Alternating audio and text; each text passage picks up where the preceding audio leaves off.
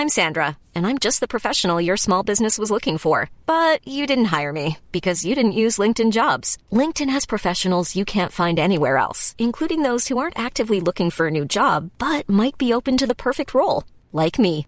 In a given month, over 70% of LinkedIn users don't visit other leading job sites. So if you're not looking on LinkedIn, you'll miss out on great candidates like Sandra. Start hiring professionals like a professional. Post your free job on linkedin.com/people today.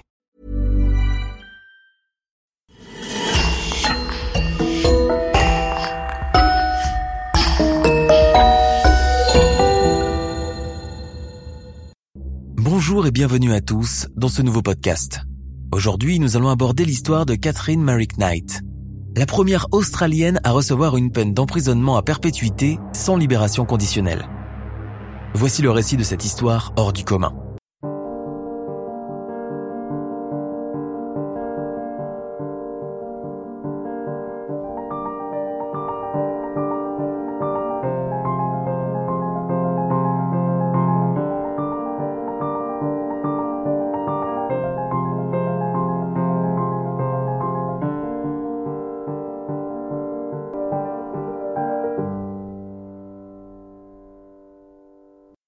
Avant de commencer, nous aimerions prendre une minute pour remercier les trois personnes qui nous soutiennent sur Patreon, Christophe, Jenny et Tonton Bernard.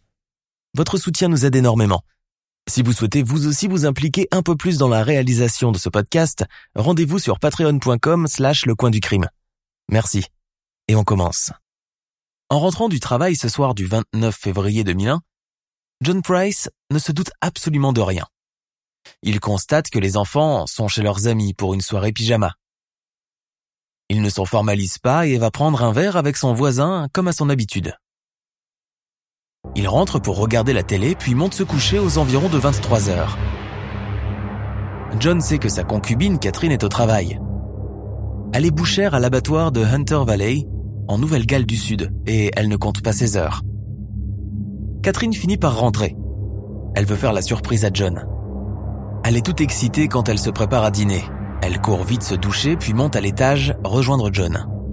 Elle a beaucoup d'espoir pour les retrouvailles de ce soir. Elle veut lui faire oublier leur dernière dispute. D'ailleurs, plus tôt dans la journée, Catherine a acheté une nouvelle lingerie noire. Catherine est déçue de retrouver John déjà en train de ronfler, mais pas question de manquer l'occasion. Elle met son nouveau déshabillé sexy et le réveille. Mais John n'apprécie pas tellement de s'être fait réveiller de la sorte. Il prend Catherine dans ses bras, lui fait l'amour machinalement et se retourne de l'autre côté du lit pour se rendormir. Catherine est frustrée. Ce n'est pas du tout ce à quoi elle s'attendait. Elle qui voulait vivre un moment magique. Elle rentre dans une colère fulminante.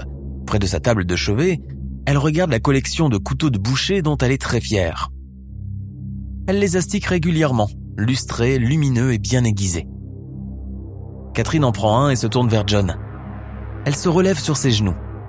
Et dans un mouvement de démence et de folie, elle maîtrise John et le poignarde. Un coup, puis un autre, puis un autre. John se réveille pendant l'attaque, mais il ne peut déjà plus se défendre, il a perdu beaucoup trop de sang. Terrifié, il court dans le couloir, laissant des traces de mains sanglantes sur les murs. Il arrive devant sa maison, s'échappant presque, répandant du sang partout sur la porte grillagée. Finalement, il succombe à ces blessures-là. Catherine est muée par une force hors du commun. Elle exécute un plan encore des plus sinistres. Elle se venge enfin de John qui la laisse constamment avec les enfants et qui a le culot de ne pas vouloir profiter de ces quelques moments où ils sont enfin seuls. Catherine traîne le corps de John jusqu'à l'intérieur de la maison. Elle va chercher un crochet de viande et suspend le corps sur l'architrave d'une porte du salon. Ensuite, elle entreprend de le décapiter et de le découper en morceaux. Des morceaux nets et propres comme elle a appris à faire pendant ses longues heures de travail à l'abattoir. Elle enveloppe soigneusement les morceaux dans des plastiques dans l'intention de les mettre au frigo. Elle en prend un beau morceau qu'elle met à mijoter dans une cocotte avec des pommes de terre, de la citrouille, des courgettes, du chou et de la sauce. Catherine se met à dresser et à décorer la table du dîner en attendant le retour des enfants. Elle place des notes à côté de chaque assiette, chacune portant le nom d'un des enfants. Elle s'apprête à servir des parties du corps de John aux enfants. Elle veut que les enfants mangent leur père. Quelle folie. Catherine se sert ensuite un plat pour elle-même. Elle entame son assiette mais ne peut la terminer. elle jette la moitié du contenu dans la poubelle. Elle s'allonge ensuite à côté du corps découpé, prend des pilules en grande quantité et s'évanouit sur place. Pendant ce temps-là, les collègues de John Price ne le voyant pas venir, se sont mis à s'inquiéter.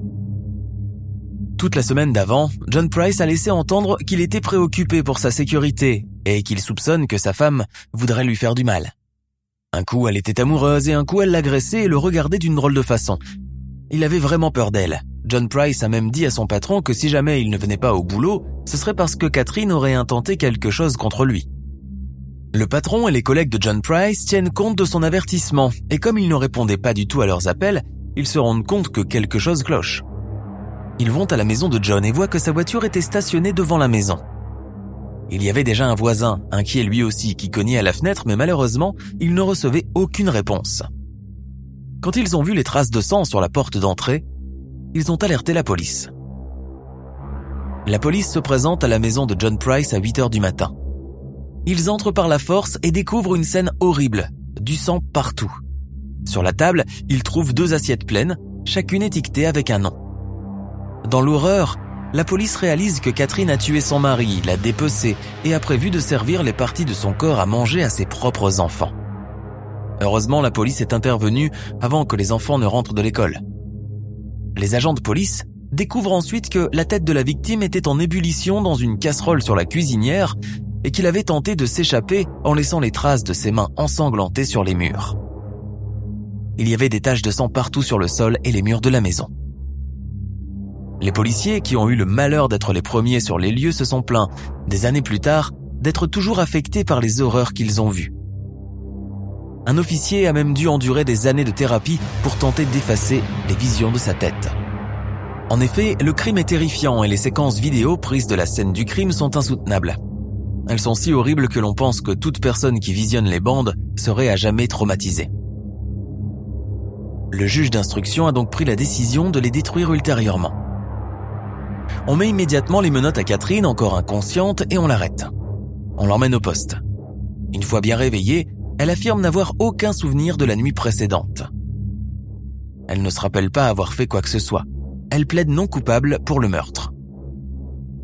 Les médecins légistes sont formels. Elle a poignardé son compagnon de 37 coups de couteau, touchant tous les organes vitaux. Elle n'a eu aucune pitié pour lui. Dans son malheur, Catherine dit être atteinte du syndrome de personnalité limite ou borderline personality et donc pas responsable de ses actes. Mais malgré ses affirmations, elle est accusée du meurtre de John Price. En octobre 2001, le procès de Catherine Knight commence, mais ne dure pas longtemps. Catherine Knight plaide non coupable. Les experts psychiatres qui l'ont examinée affirment unanimement que Catherine Knight est une psychopathe. Le juge Barry O'Keefe s'indigne devant l'attitude de l'accusé qui ne présente aucun remords. Il finit par ajourner l'affaire sans témoignage. Il déclare que John Price a dû souffrir énormément par les horreurs que lui a fait subir Catherine Knight et ordonne que ses papiers soient marqués de ne jamais être libérés. Catherine Knight est emmenée en prison d'où elle ne sortira plus jamais. Mais qui est vraiment cette mangeuse d'hommes Catherine Knight est née le 5 octobre 1955 à Murray, en Nouvelle-Galles du Sud. Elle est une fille illégitime qui a eu une enfance chaotique dans la ville conservatrice où elle résidait. Son père était un alcoolique violent qui battait tout le temps sa mère. Catherine elle-même affirme avoir été agressée sexuellement par plusieurs membres de sa famille jusqu'à l'âge de 11 ans. Quand elle a fréquenté l'école secondaire Muswell Brook, elle est devenue solitaire et ses camarades de classe se souviennent d'elle comme une brute qui martyrisait les enfants plus petits. Elle a agressé au moins un garçon à l'école avec une arme et a été blessée par un enseignant qui s'est révélé avoir agi en état de légitime défense. Sans jamais apprendre à lire ou à écrire, elle arrête d'aller à l'école à l'âge de 15 ans pour travailler dans une usine de vêtements. Un an plus tard, elle décroche son emploi de rêve, découpant des abats à l'abattoir local, d'où elle a rapidement été promue au désossage et a reçu son propre ensemble de couteaux de boucher. Elle l'adorait et le suspendait toujours au-dessus de son lit pour qu'il soit à la portée de sa main. Par contre, dans sa vie sentimentale, Catherine n'a pas eu beaucoup de chance, et c'est ce qui a entraîné son malheur. D'abord, elle rencontre David Kellett, un alcoolique déchaîné, un peu comme son père qui était enclin aux bagarres. Ils tombent amoureux et se marient en 1974. Le soir de leur mariage, Catherine et David consomment leur mariage à trois reprises. Lorsqu'il s'endort enfin, Knight conteste l'épuisement prématuré de son mari et furieuse, elle se met à l'étrangler. Heureusement, David se réveille et réussit à se défendre. L'union va durer dix ans, même si le mariage était loin d'être parfait. David était volage, et Catherine, pour se venger, maltraitait les enfants qu'elle a eus avec lui. Elle va passer quelques mois dans un hôpital psychiatrique avant que le divorce ne soit prononcé. Six ans plus tard, Catherine rencontre un autre David, David Saunders, un mineur de profession. Quelques mois après sa rencontre, David Saunders emménage avec elle et ses deux filles. Cependant, parce qu'il a gardé son appartement, Catherine devient rapidement incroyablement jalouse et méfiante à propos de ce qu'il fait quand elle n'est pas avec lui. Leur relation devient rapidement toxique et violente. Pourtant, ils restent ensemble et auront même une fille un an plus tard. David Saunders quitte cependant Catherine peu après la naissance de sa fille parce qu'elle a tenté de le tuer avec une paire de ciseaux. Catherine rencontre ensuite un homme nommé John Chillingworth. Ils resteront ensemble pendant trois ans et auront un enfant, Eric, le premier fils de Catherine. Bien qu'aucun incident violent n'ait été signalé au sujet de leur relation, ils se quittent d'un commun accord quand Catherine tombe amoureuse de John Price. Le début de la relation entre Catherine et John Price s'est déroulé sans complications.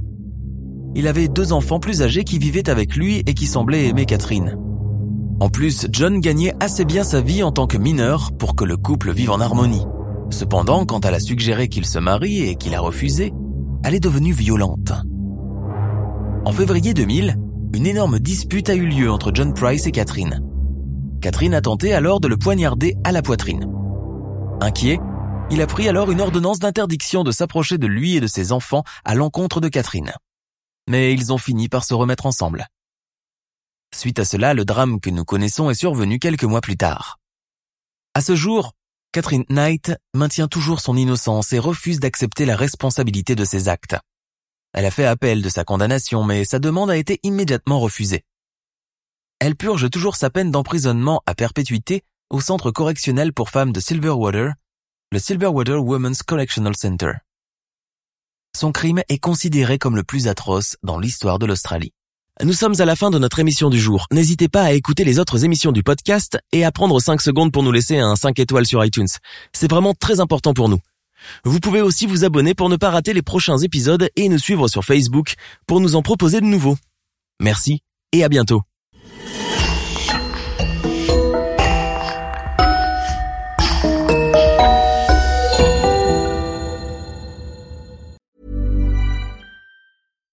When you make decisions for your company, you look for the no-brainers. And if you have a lot of mailing to do, stamps.com is the ultimate no-brainer. It streamlines your processes to make your business more efficient, which makes you less busy.